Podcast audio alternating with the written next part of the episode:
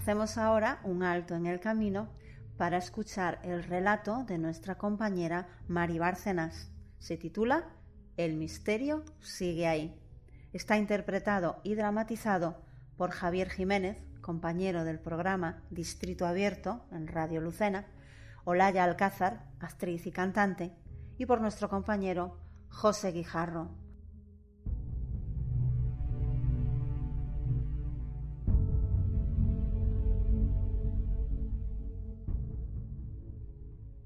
Era mi mejor amiga. Teníamos gustos distintos, hasta problemas a la hora de decidirnos por ver la película esa tarde.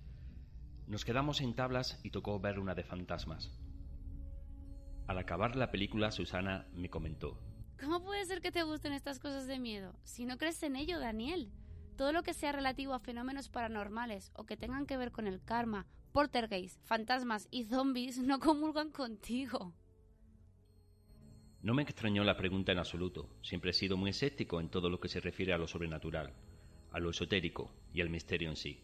Nos despedimos y me dirigí a la parada del autobús.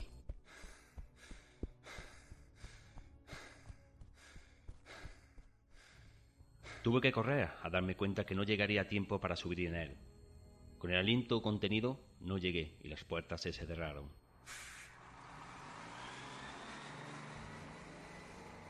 Curioso momento en los que mis ojos se cruzaron con los del último pasajero, un hombre de unos 70 años que me recordaba a mí mismo. No sé por qué, y durante los segundos que tardó el autobús en arrancar, escribía con su mano enguantada en los cristales borrosos de una de las ventanillas la frase: Sané mi karma.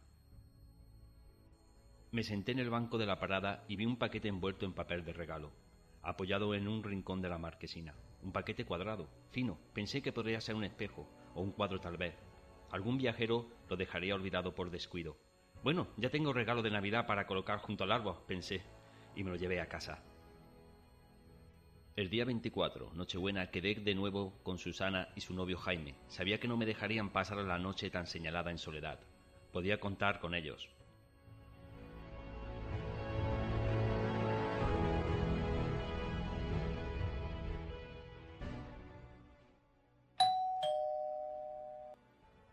Daniel, feliz Navidad. Hola Susi, ¿cómo estás? Feliz Navidad. Pasad, adelante. Buenas noches, Daniel. Feliz Navidad, amigo. Adelante, Jaime. Gracias por vuestra compañía. Voy a por unas copas y cava.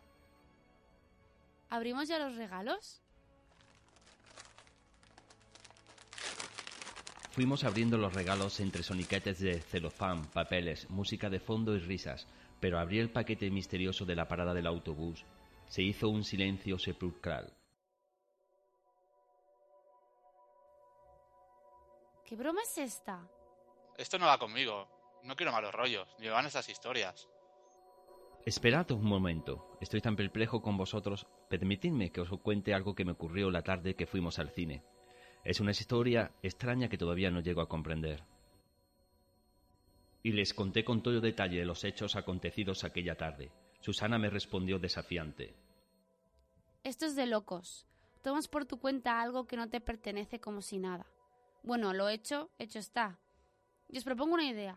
Mirándolo bien, si no creemos en estas cosas, ¿por qué no indagamos en ello? Experimentamos y nos demostramos a nosotros mismos que nada de eso existe.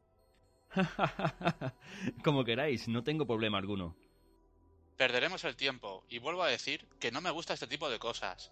Pero ya que me acorraláis, cedo a esta tontuna.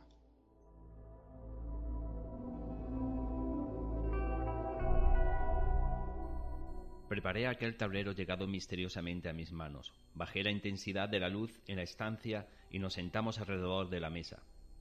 Posamos las yemas de los dedos sobre un vaso que había improvisado como medio para conectar con algo o alguien.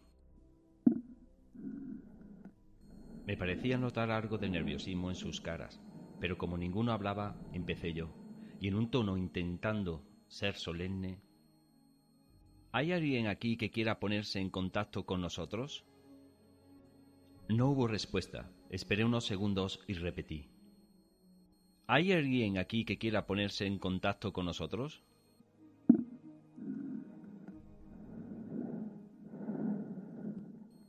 El vaso se movió ligeramente y los tres dimos un respingo hacia atrás mientras nos mirábamos al unísono. Me dio la impresión que alguien había entrado en la habitación y levanté la vista buscando o esperando ver algo extraño fuera del lugar.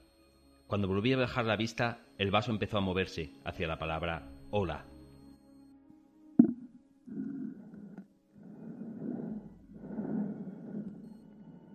¿Quién lo está moviendo?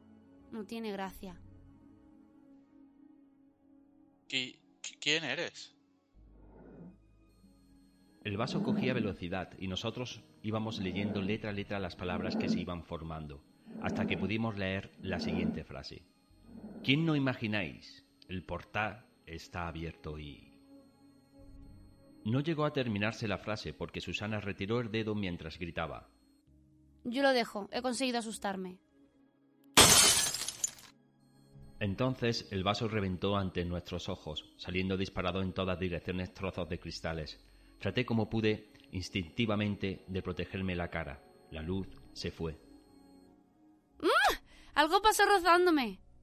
La situación se nos estaba escapando de las manos, y hacía mella en los tres. Poco después, la luz llegó, y de nuevo es cuando me di cuenta que mis manos sangraban y empezaba a sentir un dolor insoportable. Será mejor que te acerquemos al hospital, Daniel. Necesitas una cura urgente.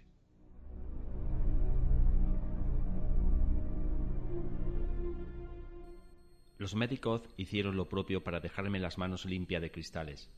A medida que curaban las heridas con el paso de los días, observé que quedaban cicatrices con el dibujo de una cruz invertida en cada palma de mis manos. Susana y Jaime corrieron la peor parte. Tras dejarme en el hospital, su coche se estrelló contra el escaparate de una tienda esotérica y, curiosamente, sobre el capó quedó estampado un tablero de Ouija. Entonces me di cuenta y aprendí que las sesiones de espiritismo son una infracción de códigos y jugar con ciertos límites trae consecuencias incalculables.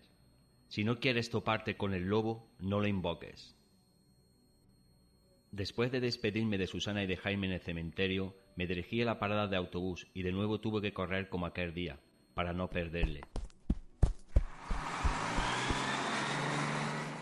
Pero tampoco llegué a tiempo y arrancó. Y allí estaba él, de nuevo, ese hombre misterioso en la parte de atrás. Esta vez no escribió en las cristales de la ventanilla, simplemente apoyó sus manos, dejando ver en sus palmas las cicatrices de dos cruces invertidas. Me senté atónito en el banco bajo la marquesina. A mi derecha, apoyado en un rincón, había un paquete.